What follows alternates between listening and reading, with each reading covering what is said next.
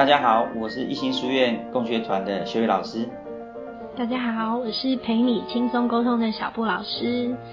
我们孩子们都开学了，老师也开学了。是，但是我还在家里做这个自主安全管理。对。啊，对对对对对。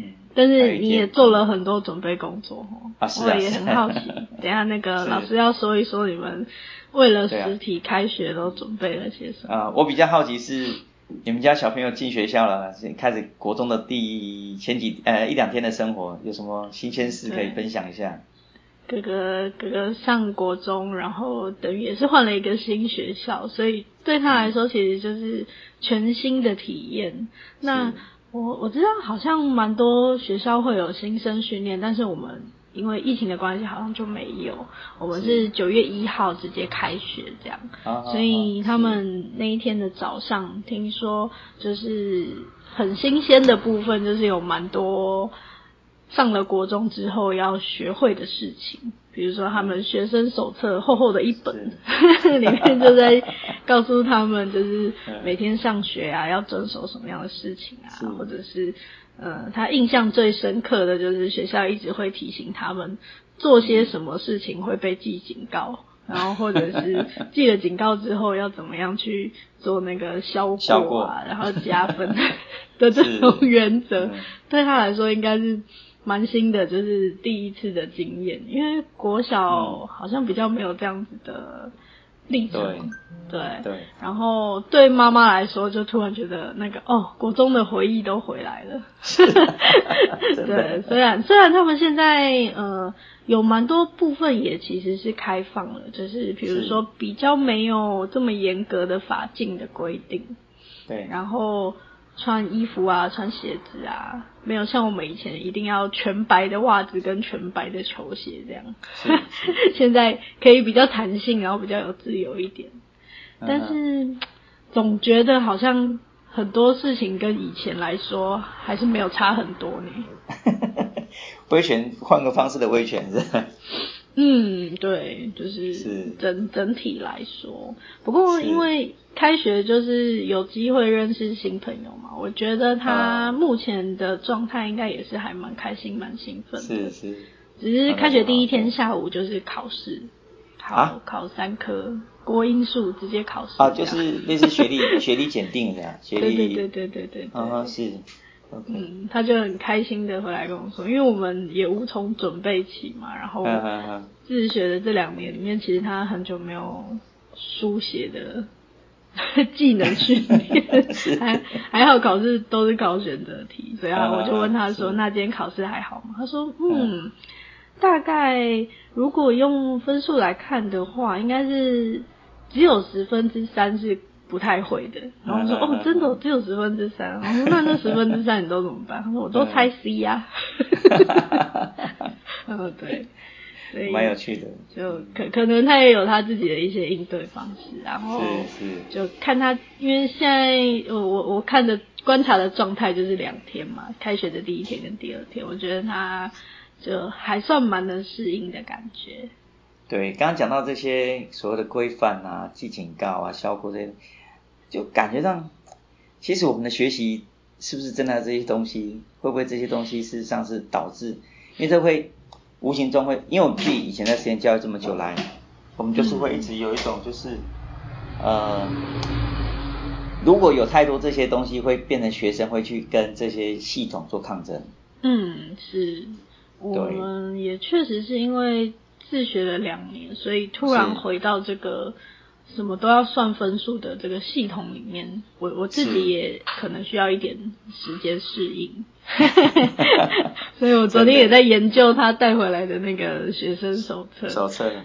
对，然后发现哦，原来嗯学校会一直提醒这些跟分数有关的事情，或者是他们这几天在认养，就是每个人要做什么干部，我就发现哦，原来连打菜。的小天使，都是一个干部。对，那呃，这这后来我才看了手册才知道，原来就是在多元入学里面，其实这都算是蛮重要的计分原则。对，所以，嗯，那那我就知道为什么学校会在意这些。其实是为了他们未来要继续升学的准备。对，就是说，其实我们现在大部分的，不管是以前讲说，呃，这个为考试为考试准备，为为考试升学准备。那但是现在只是把这个升，因为现在变多元入学嘛，所以你的升学的这个要求或是升学的这个条件好像变多了。而变多了之后，就变成好像大家其实会变，本来只是准备读书，现在变成你除了准备读书之外，你要准备好这些呃应付这些规范。因为其实我我在体制内当过呃几年的老师，我发现就是其实他们像干部用轮的这件事情，会造成在教学上的一些困扰，就是说。事实上，你会看到有些孩子，事实上他是有能力可以做，可以承担一些责任。可是因为他已经当过干部了，而且他可能服务时数，干部的时数满了，就是说你在当干部也不会再加分了。那这时候老师就会劝他说：“那就换别人来当，让那些分数还不到的，那他愿意来当干部的人来当。”可是你知道，他就是有些孩子就是，那反正轮到我了嘛，用轮的概念，我轮到我了嘛，那我就混过去就算了，他也不愿意去。去知道说这个角色有什么样的功能，这角色要做什么事情。比如你是小老师，你可能要协助啊同学，可能在面对问题的时候怎么去跟老师沟通啊这些事情你可以去承担。可是很多孩子只是啊轮到我当干部了，我把这一学期混掉，我就可以有记分啊，有加分或者有有个什么技工嘉奖之类的，就变得很可惜啊，就会变得有点没有办法真的去。让孩子去体会到说他在社区的功能跟社区的价值这样子，就是当初会有这些干部的身份的出现，就是初衷是什么？好像可可能我不知道学校初衷就是为了加分吗？还是 让孩子有机会去做这这些这些承担的学习？觉得我对啊，我记得我们小我们小时候当。在教室，比如你是当某个领域的小老师，通常你会跟老师就是不是，当然当然老师有时候可能只是要小公差帮忙啊，收收作业啦，然后送来批改啦，或者帮忙订正啊，做这些小事情。但是实际上在某种程度来讲，你要有这个角色的功能，你也是因为在这个领域特别喜欢，或者是你的表现还不错，所以老师会希望你在上面是有点贡献的，是有有办法帮助学生其他同学来一起学习的。不单单只是利用你这个能力这样子。有，我发现小学，像我们家妹妹，他们不管被派的是什么任务，其实他们都会觉得蛮有荣誉感的。可能这就就是比较是真正在工作内容上面这个过程的学习。是是是，因为因为他们我我不太确定小学当担任这些干部是有加分还没加分，反正小学 老师好像并不会把这个当成是你为什么要做这件事情的原因来。对，小学是没有没有加分，但是就像你讲，就其实我们很多事情本来在做，你就会觉得说这件事情是我好像可以这样做。譬如我记得有以前听过个笑话是这样的，就是有个退休的老教授，然后他。他就到山上去找个地方住，然后就觉得哎这样子很幽静很舒服。就有一天突然就听到外面有几个小朋友在那踢罐子，弄得很吵，他就很生气，出去看看在干什么。就那小朋友在踢一个那个铁罐嘛，这样铿锵锵铿锵，他们小朋友就很开心。那教授就觉得很吵怎么办？他就回去想一下，就隔天那小朋友又在附近要踢，因为那边有个小广场，就那么踢。那教授说哇你们好厉害啊，你们这样踢得很这个兴高采烈，让我听起来都觉得。这个年轻年轻的十岁，来来来，这边有十块钱拿去买冰棒，那小朋友就很开心的拿了钱去买冰棒。那隔天又来踢，踢得更起劲，教授就来了，哎呀，你们好厉害，今天踢得更好，来，今天十五块钱拿去买冰棒。然后这样子两三天之后呢，然后小朋友来踢了，然后教授说，哎，不好意思，今天我刚好那个。啊，没有钱，没有办法。我们今天踢这么认真，竟然没有钱，怎么可以这样子？然后教授不好意思，就真的没有办法了哈。那小孩说好，我们不踢了，就走了。那从此 就教授就得到一个宁静的生活。但是你想想，这就是他把那个价值转移掉了。本来孩子只是为了好玩，对，那但是你的背后，对，那你现在其实就像你讲，小学的时候干部，孩子当起来会觉得蛮有。荣誉感或成就感，可是当你把它转换成分数之后，其实有时候那个背后的那个荣誉跟那个价值就慢慢就消失了，这其实很可惜的。对，有点像是你说，反而会已经分数满的同学，老师还会劝退的这种感觉，就变成哎，你你好像在做也没有意义了。对，甚至 只能用分数来看待。这些东西很，就像我譬如我们我们在社团社团里面有社团干部嘛，哎，那某某同学，譬如我们看某些同学就是他能力在在这个社团的这个经验跟能力比较强，你说哎，某某同学你要当社团长？哦，老师不要，我我已经满了，我分数够了，我不要，我不要。哦，你就觉得明明是他可以承担，或者他觉得这样突然觉得小孩怎么那么快就被社会化？对啊，就是这些是很可惜啊，就是我们当我们好像用一些成绩啊、分数啦来做一些鼓励，跟好像你是你是希望帮助他，可是事实上是害了他。我在这次在上课的时候，其实很多很多时候我们。特别在讲，譬如像像孩子表现不错的时候，我们老师特别会提醒我们说，这时候你千万不要特别针对他刚刚表现不错的地方说，哇你好棒，这件事情都不要讲，嗯，你一点鼓励都不要讲。然后，当然我以前我们在实验教育这么久，有也听过类似的话，但是难免我们都会讲说，哎，正向鼓励嘛，正向教养，你给孩子一些正向的鼓励是好的。那实际上在蒙特梭利这边是都认为都不要，要让孩子自然的发展，这样是最好的。对他自然而然，比如说解决了问题，可能自己就会有成就感。对对对，那是那是来自自我的肯定，他觉得说，哎呀，我我好像做了一件我本来不会做的事情，或者是我做了一件可以帮助大家的事情。对，确 确实是不同的思考观点但我们强调是不惩罚啦，不不奖励，你让孩子去面对他自然而然的结果。他慢慢就会去修正他的做事的方法，但是我们当有一些奖励或者是惩罚下去的时候，孩子会因为惩罚或奖励，会慢慢的把他原来想做这件事的动机转换成外在动机。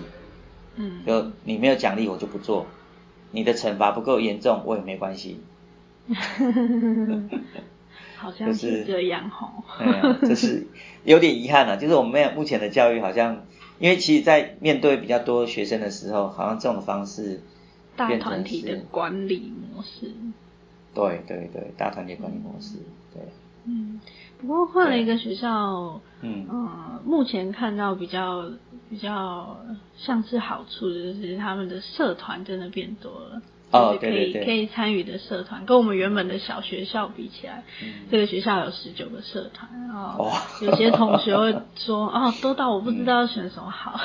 是，对，啊这大学校的好处就是你可以选的东西比较多，在资资源上面。是，嗯，哦，我我好像记得，哎，你你有说到，就是现在目前学生都要把课本带回家。哦，对啊，他们老师就是。因为很担心，还有可能因为疫情，然后随时会宣布停课，所以就叫他们呃，就是把课本都背回家。但有说啦，就是如果隔天没有要上课的书，是可以放在家里。但是其实很多科目都是每天都有课，是要背来背去的。是是，对。还还还有我们家小孩是爸爸爸爸开车接送，所以就就就还好。对就背到校门口。对对对，就是也也好啦，就每天整理书包。是，但我觉得这个这个是老老师们就是其实也是在超前部署的准备。是，嗯，对啊，现在这疫情确实是比较有点小困扰，因为知道这学期呃开学之后有要求老师都要打疫苗，没有打疫苗你就要变快筛，然后才能进校园，这其实也是。这是另外一个人性的考验呢，我在想，也是一个大家重新去思考人权的问题。对啊，啊，我们我们在宜兰可能相对还好一些我知道很多台北、新北的老师也也是压力很大，就随时真的要准备，就是真的有停课，他们还是要回到线上教学，或者是线上跟实体要同时。这个我觉得。对对，老师的心情来说，其实也是一种蛮大的压力。对，就是这个，当然现在好像没有比较，就当然有我我们看有些，不管是实体或者是线上的一个混合教学模式，或者是全实体模式，或者是有一些就是像我在看到，像我一个朋友在英国，他们当时小朋友在幼稚园，老师会把一些教具寄到家里面去，请家长协助孩子去把这些教具啦，或者是一些呃课程操作过，然后再做成记录分享给学校老师去做了解这样子。可是事实上还是很困难，其实上这种远距教学之后就变得很困难，因为毕竟老师呃家长不是专业的老师，他要做这件事情本身就有他的难度。嗯，是。那对，那如果在国中、高中这个阶段，就变得更是这样子。诶，对了，那嗯，因为你在上一集里面其实有提到，就是在成为大人的准备课程，这个也是你们在青少年阶段会会准备要跟他们一起进入的学习。那我也很好奇，蒙特梭利在性教育。或者是就是他们他们应该在体制内叫做健康课的这种领域的身心发展，或者是在知识面的部分是怎么样来引导或者是教学？基本上，我我们在面对这件事情，说两性教育来讲好了，就说基本上我们就是让它正常化。在青少年这个阶段，因为荷尔蒙的关系，本来男女会互相吸引，或者是不管。呃，也许不是男女互相吸引，也许男男互相吸引或女女互相吸引，这都是有可能的。就是你会因为某些人他的可能不管是外貌，或者是他的谈吐，或者是他的能力，你就是会被吸引。这是这是正常的样貌。在目前来讲，这是呃在这个阶段就是会因为就是准备为大人做准备嘛。那大人就是可能这个按照。生物学来讲，就是准备成家立业，就是准备传宗接代，就是我一些这些相对性的这个荷尔蒙分泌啊，然后你成长的关系就会有这些需求。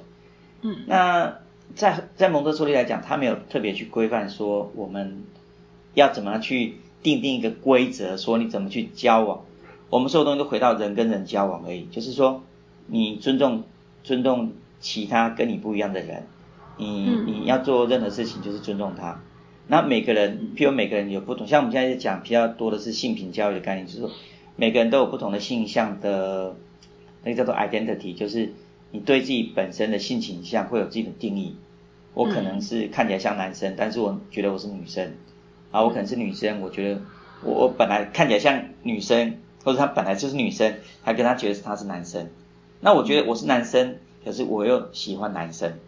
嗯。啊，就是。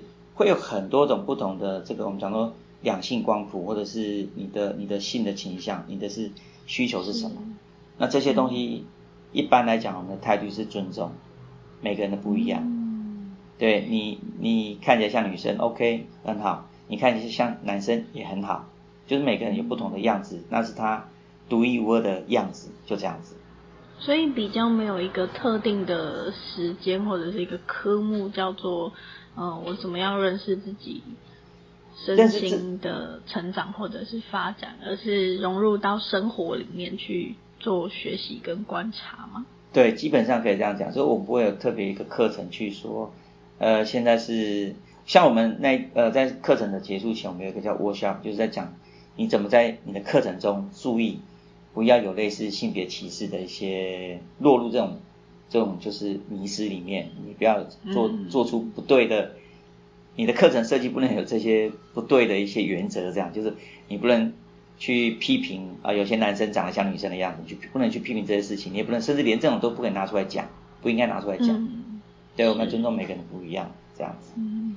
对，所以其实，但这东西会有文化上的差异，在国外他们来讲会会说啊，那呃，譬如啊，小布老师，你希望我称呼你为 she。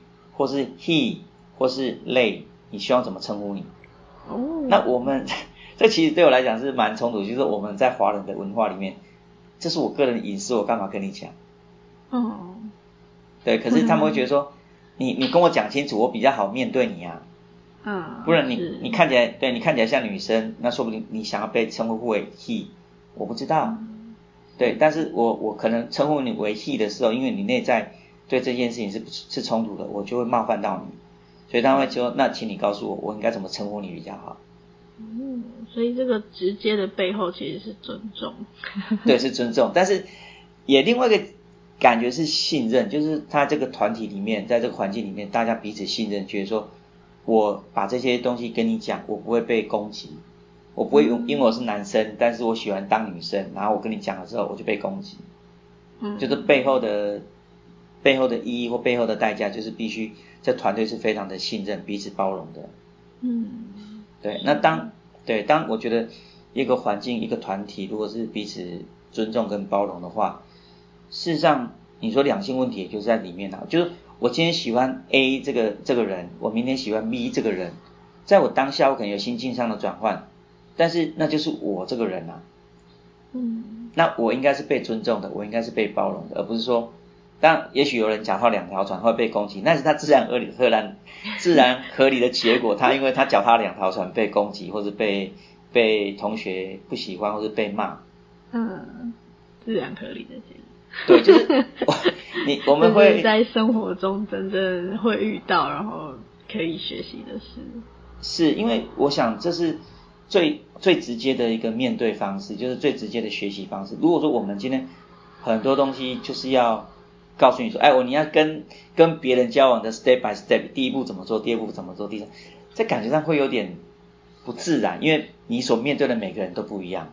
嗯，对，所以这些规矩其实很难一体适用。但是你透过一种我们去要希望孩子学会的，可能就是你用真诚的态度去面对每个人的不一样，那用尊重的态度去面对这些事情。那我想这就是比较是唯一的原则，这样子。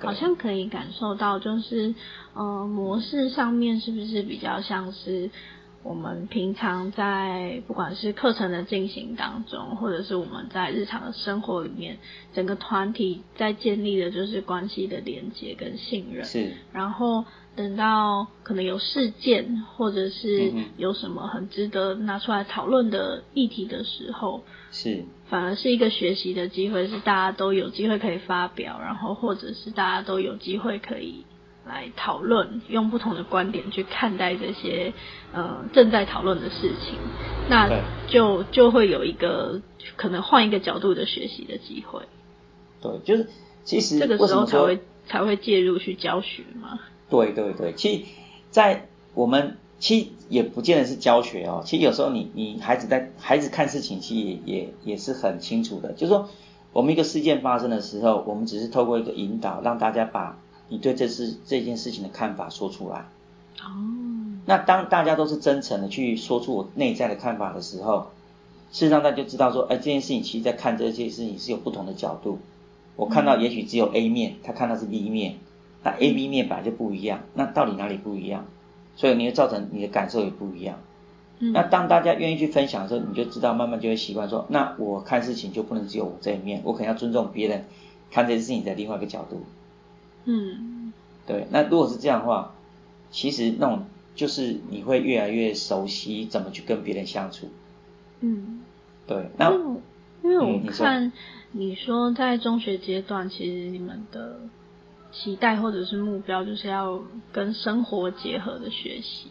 那是跟我现在观察，就是体制内的国中，就是中学这个阶段的学习模式，好像真的有点可以说是完全不一样。对，其实 对啊，在蒙特梭利我也很好奇，你可以多说一些。因为在蒙特梭利来讲，我们讲三个三个学习的三个要角嘛，就是学生本体嘛，然后现在是准备好的大人，那接下来就是一个准备好的环境。那在小学或者是幼稚园学学龄前的的学生来讲的话，准备了环境一般来讲，可能有些很多人会觉得啊，就是教具嘛，蒙特梭利很多教具啊，对学前有帮助，对教具是一部分。那其实，在中学部，我们的教具就是我们的我们的课程，就是嗯我们的把这个这个呃这个社区建构好，让学生可以在生活中学习的这个社区建构好之后，这就是我们主要的的教具。嗯，那我们的课程设计也是教具之一，就是譬如说我们必须呃，假设我现在有个课程是要解决啊，像我这学期准备要带一个课程是解决蚂蚁的问题。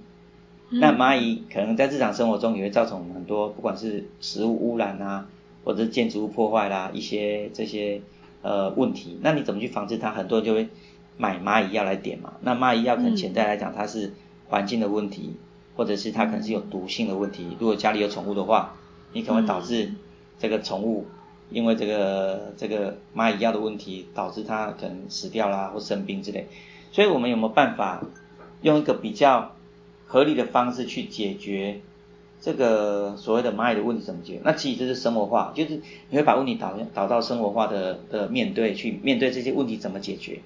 那这些东西就会变成你要去找更多的资料、更多的学习、更多的资讯来协助你解决问题。那其实换个角度是学学以致用的方式，嗯，只是我们用真正的发生的问题。那真正发生的问题，通常来讲是比较有孩子会比较有兴趣想要去解决的，就是因为它真正发生了嘛，我需要去面对它这个问题。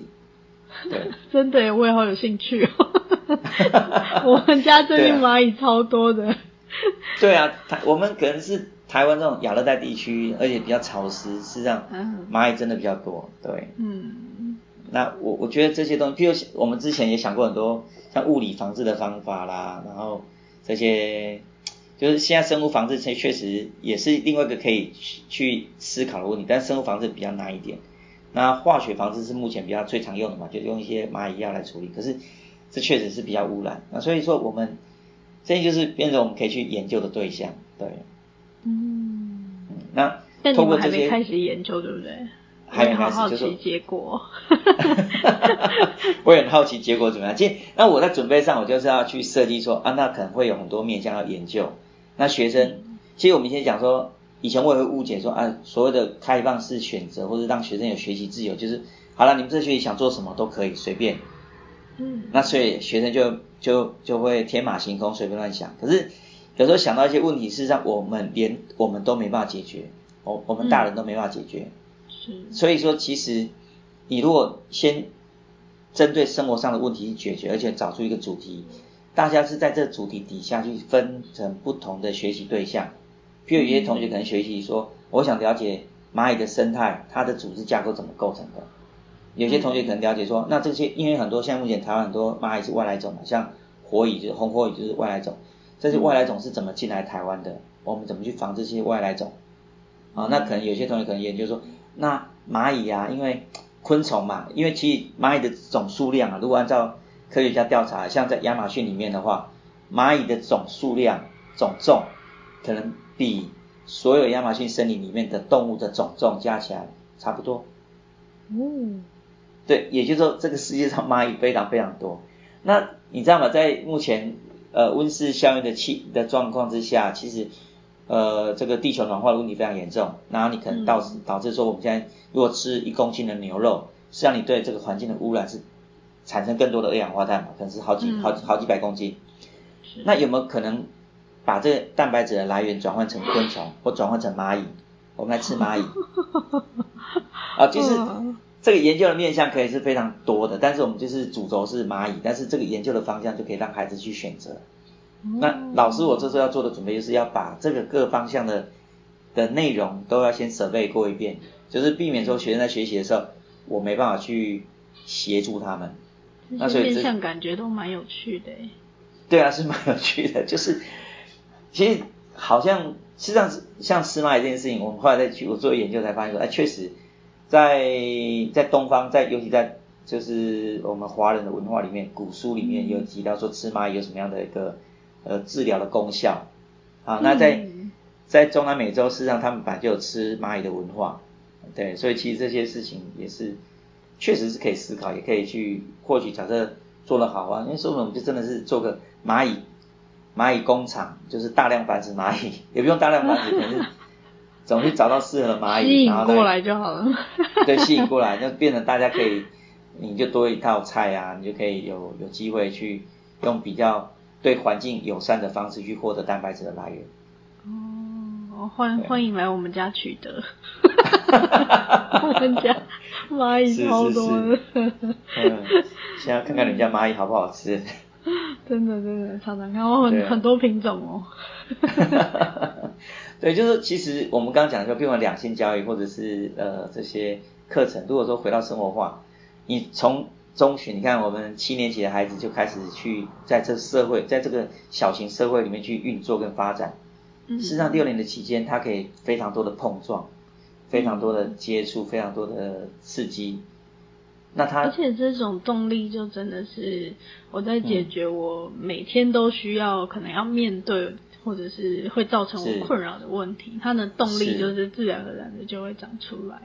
对对啊，就是我们希望孩子，因为他慢慢的他出去面对生活的时候，他一定会解决，因为其实不管你在工作或者干嘛，你要解决是你自己生活上的问题。嗯。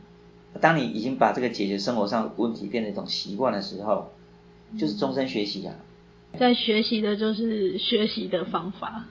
是是是，没有错。在这个过程当中，我们给孩子的指导就是：哎，你碰到这问题，你要怎么找资料？你怎么把你的资料整理好？怎么把你的资料整理好之后说给大家听？啊，这中间就牵涉到自我建构、自我表达。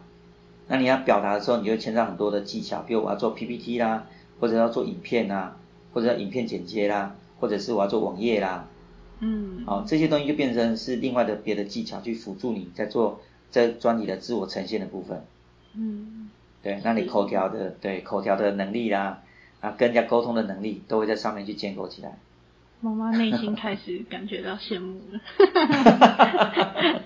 对，就就是对啊，我觉得这样子学习也会比较有趣。嗯，我们家儿子最近回到学校要学习一个比较大的挑战，就是很久没有动笔写字了。然后很刚好他们的导师是国国文老师，对国文老师。那所以，嗯，我就猜他今年应该会有蛮多，就是回到书写这件事情的练习。像他们今天今天就要考试，今天要考英英文单词，然后。昨天，因为因为因为他其实也是很久很久没动笔去背英文，或者是。把字拼出来这种事，可能说会说，然后听听得懂，可是写出来怎么拼出那个单字，对他而言他已经很久没有接触了，所以。今天老师说要考单字，他昨天睡觉之前我就问他说：“你准备好了吗？”他说：“我准备好了。”我说：“哇，我已经把单字都背完。”他说：“不是，我准备好要发泄了。”心态上准备好了，不错。对，不过我觉得这个这个经验可能可能也是一个蛮蛮好的学习过程嘛，就是他要他如果要回到体制内的生活，那。一方面是他要准备的心态是什么，然后另一方面可能他就要准备他要比同学有更多在书写上面的练习，因为这是他这两年里面已经很不熟悉的一件事了。就是其实学习的面向也很多种，学习的方法也很多种。那我觉得孩子如果有一个选择的话，我们先尊重他选择，让他去尝试，嗯，然后尝试他之后面对后面的结果，那就是一种面对合理的结果嘛，自然合理的结果。那他面对完之后，他就会去思考说，那这东西是不是他要的？那如果是他要的，那他就会去珍惜它，好好的去去接受它。我觉得这是一个很好的过程。对，对，每天看着他们这样长大，就觉得是很有趣的观察过程，可能跟观察蚂蚁会差不多。是是是，对啊，其实其实就是对这个东西，当然我们以后也可以再讲，就是去像我们在观察。我们刚刚讲那个是我们叫做 occupation 的一个专题嘛，那其实有个叫 humanity 的专题，其实就是我们怎么透过人民呃人类文明发展的过程去了解说人类为什么从远古时代走到今天，那这个民主价值或者是现在很多国家其实还是比较偏所谓的专制体制，那这些东西到底对整个人类社会造成什么影响？那我们的人类的未来是要走向资本主义呢，走向社会主义呢，或者走向这个混合式主义或三民主义，那可能都是另外一种选择。对，那这种 humanity 的研究，对，是下一次你要多讲一些。对，下次我们可以再分享这个。是。嗯，这个主题郑优应该也会有很很有兴趣想要讨论。哦，真的，他对社会课比较有兴趣。他常常在问我类似的问题。可以啊，这个东西蛮有趣的。那我们那我们今天开开学的第一集今天就到这边了。是。祝老师们开学愉快。你是下礼拜会回学校吗？啊，对，下礼拜一就回去了，对。哦，好，那很期待你们那个蚂蚁实验的 过程跟结果。是是是，欢迎来我们家收集蚂蚁。没问题。啊对啊，有机会过去看看，是。嗯，好好好。那我们今天就先到这边了，谢谢谢谢谢谢小布老师，谢谢大家，拜拜。